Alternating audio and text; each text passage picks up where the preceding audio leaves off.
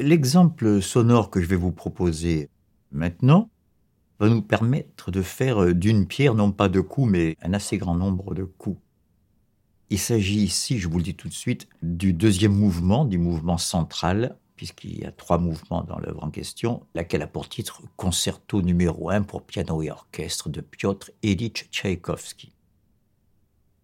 J'en profite un petit peu pour faire d'abord une petite parenthèse sur les, les genres et les formes en musique attachons-nous pour l'instant à ce genre qu'est le concerto.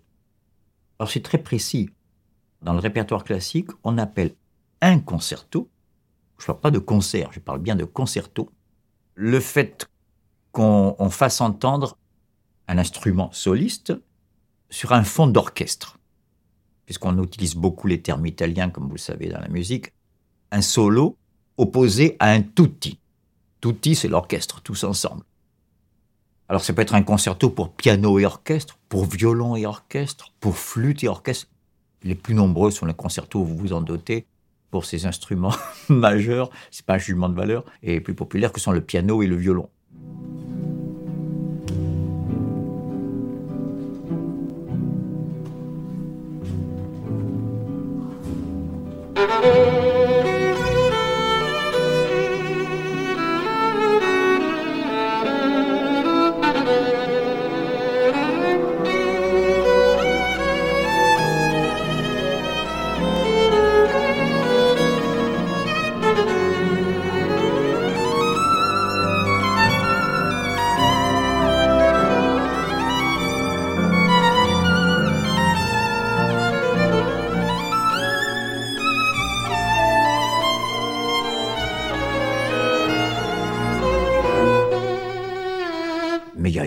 Concerto pour flûte, pour hautbois. Quelqu'un comme Mozart, qui avait une fin goulue de tout ce qui est timbre différencié. Le timbre, c'est les différences matérielles en musique. Hein. en quoi le timbre de la guitare est différent du timbre du violon, lequel est différent du timbre du corps, du hautbois ou de la clarinette. Ça, c'est un peu le côté matériel de la musique, le timbre. Mozart, qui était à l'affût de tous les timbres possibles et inimaginables, a écrit même des concertos, ce que personne n'a fait, pour harmonica de verre pour orgue de barbarie.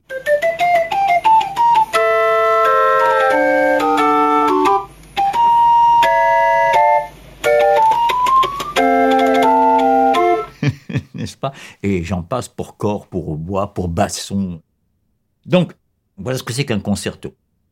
Il y a un soliste qui se produit, là, avec pour toile de fond cette merveille qu'il a fallu des siècles pour mettre au point qu'est l'orchestre orchestre qui a mis du temps. Hein. À l'époque de Bach, à l'époque baroque, l'orchestre souvent se réduit à un ensemble à cordes.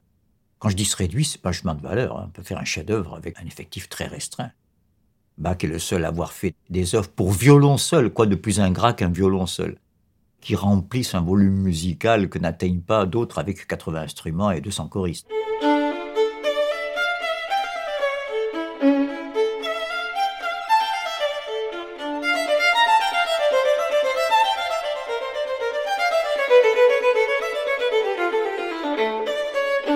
Le concerto, c'est ça qui lui est propre.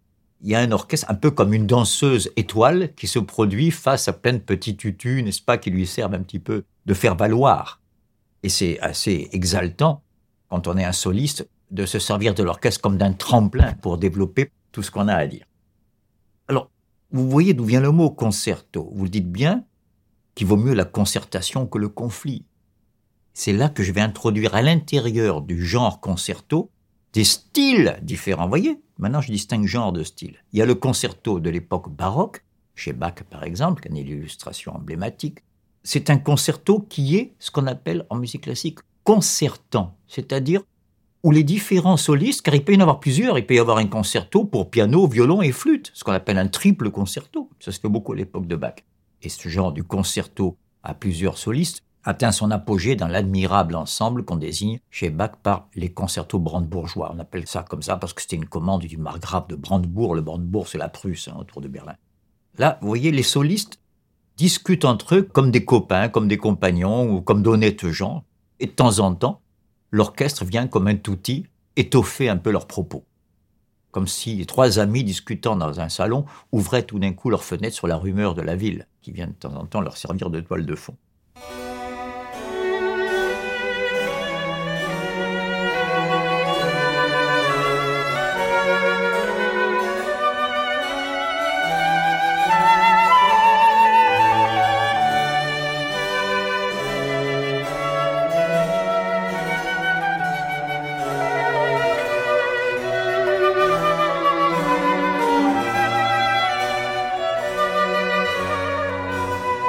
Ça, c'est jusqu'à la Révolution française. Et au-delà de la Révolution, quand on passe de la musique dite baroque, de l'Ancien Régime en tout cas, ce qui est commun à toutes les musiques de l'Ancien Régime, c'est que c'est l'époque où il y avait une place pour chaque chose et chaque chose à sa place.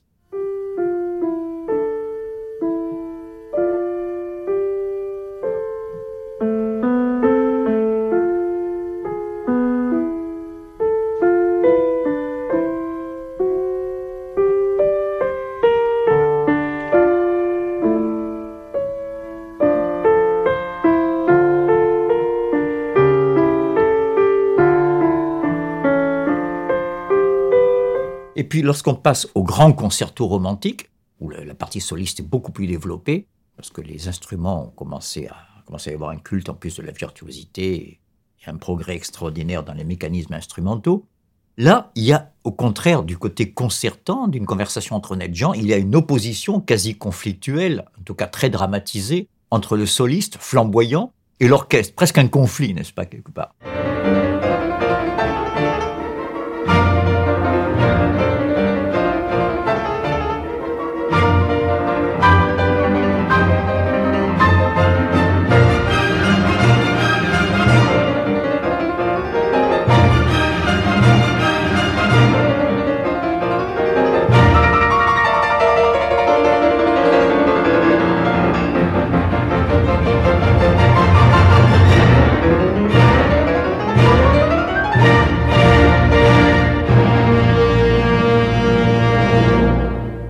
Je passe à Tchaïkovski, qui intervient, comme toute l'école russe, les Russes sont arrivés tardivement au répertoire classique, ils ont une musique populaire d'une extrême richesse encore maintenant, vous savez que c'est un peuple de danseurs.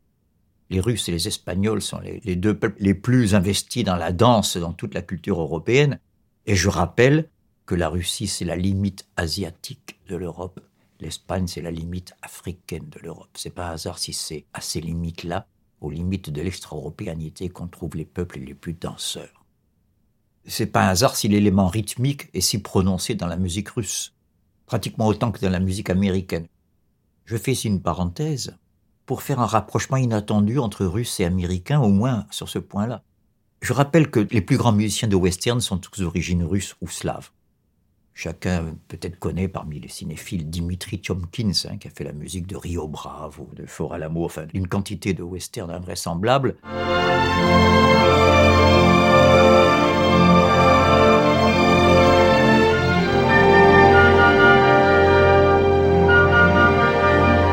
Je rappelle quand même que celui qui a créé euh, à l'aube du jazz un opéra pour les Afro-Américains dédié à leur culture, je pense à l'admirable Porgy and Bess de George Gershwin, lequel est un juif russe.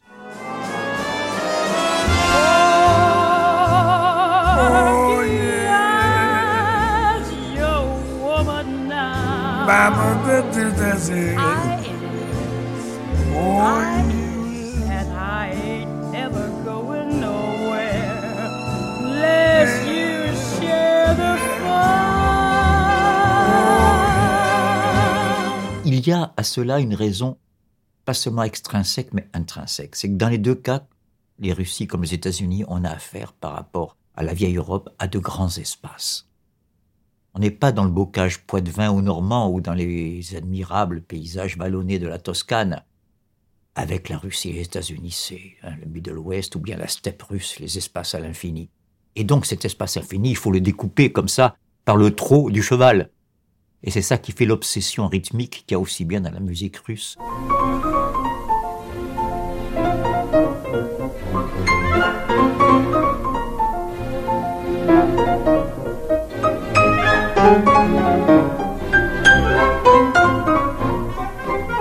que dans la musique américaine.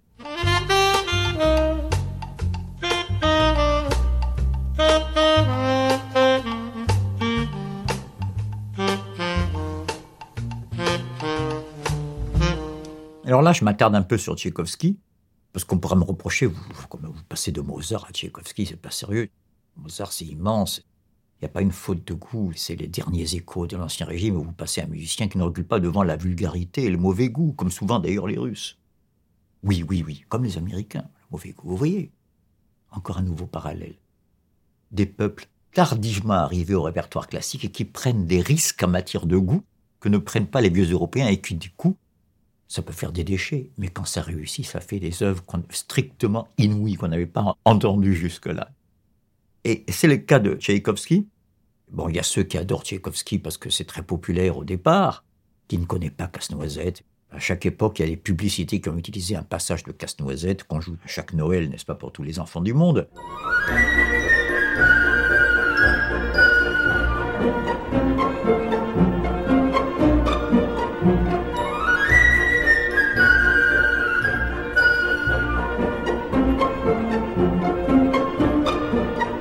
Les Russes ont le génie de la musique qui plaît à l'enfance, à l'enfance du monde.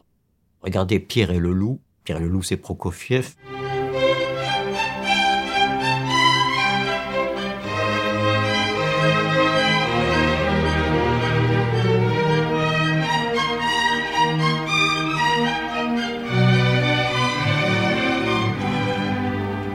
Sont de grands enfants, sans doute.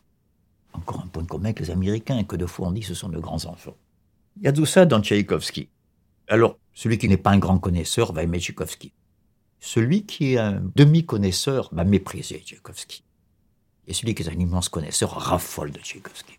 Car lorsqu'on dit aux musiciens apparemment les plus opposés à la faute de goût, je pense à Stravinsky, qui est un néoclassique par bien des côtés et qui ouvre la musique d'avant-garde, la musique contemporaine avec le sacre du printemps qui est à l'histoire de la musique classique, ce que les demoiselles d'Avignon sont à l'histoire de la peinture. C'est une cassure qui fait une séparation irréversible entre l'ancienne manière de peindre et la nouvelle, puisqu'on dit que les demoiselles d'Avignon vont inaugurer le, cubisme, et même au-delà.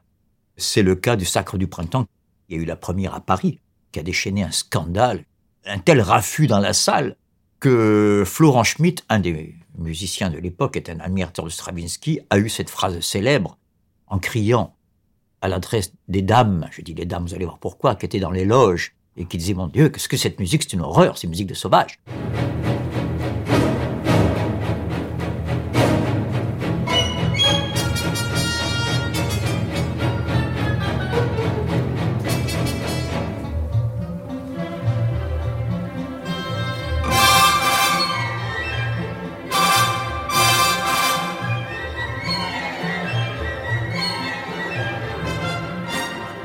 Florent Schmitt aurait crié Silence au putain du 16e. Vous voyez l'ambiance, hein, la première des Sacres du Printemps.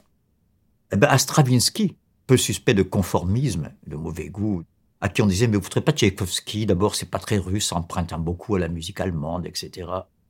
Et il disait C'est parce que c'est le plus secrètement russe que vous n'y comprenez rien, Tchaïkovski. Donc, moi, je vous propose le mouvement lent, le mouvement médian du concerto de Tchaïkovski. Je vais être un peu plus précis maintenant. La forme fugue, elle a un seul thème, frère Jacques, frère, puis ça continue jusqu'au bout, c'est le même thème qu'on répète incessamment dans un canon aussi simple que frère Jacques, sans le changer, et dans une fugue à la bague, bien sûr, avec beaucoup de développement et de décoration. Du bout à la fin, c'est un seul thème qui fait les frais de la fugue, comme une arche de pont, si vous voulez. Alors que la forme sonate comprend plusieurs mouvements, en fait, elle a hérité de ce qu'on appelait avant la suite, une suite de danse, une gavotte, une gigue menuée. La forme sonate hérite de ça mais il y a trois mouvements. Deux mouvements rapides au début et à la fin, premier mouvement rapide, troisième mouvement rapide, et au milieu, un mouvement lent où on fait un point, une réflexion plus intériorisée, avant de laisser le public sur une note gaie, légère, sur le final qui est censé dissiper les brumes qui ont pu s'amonceler pendant la rêverie du deuxième mouvement, et la mélancolie qui souvent va avec la lenteur. Sur quoi je vais ouvrir la porte? Je suppose que avant que j'ouvre la porte, vous étiez en train de dormir. Mais des sommeils qu'on n'a que trop rarement, des sommeils merveilleux. Vous savez, il y a comme ça des sommeils dont on se réveille comme d'un rêve heureux, où on a bien dormi, où on s'est reposé le corps, l'esprit, où je présuppose qu'on n'est pas tout d'un coup tracassé par l'heure qu'il est parce qu'on doit filer au boulot. Non, non, non. On a tout le temps, on se réveille, on n'en revient pas d'être encore au lit, d'avoir si bien dormi. Et tout d'un coup, je vous mets Tchaïkovski, concerto numéro 1, deuxième mouvement.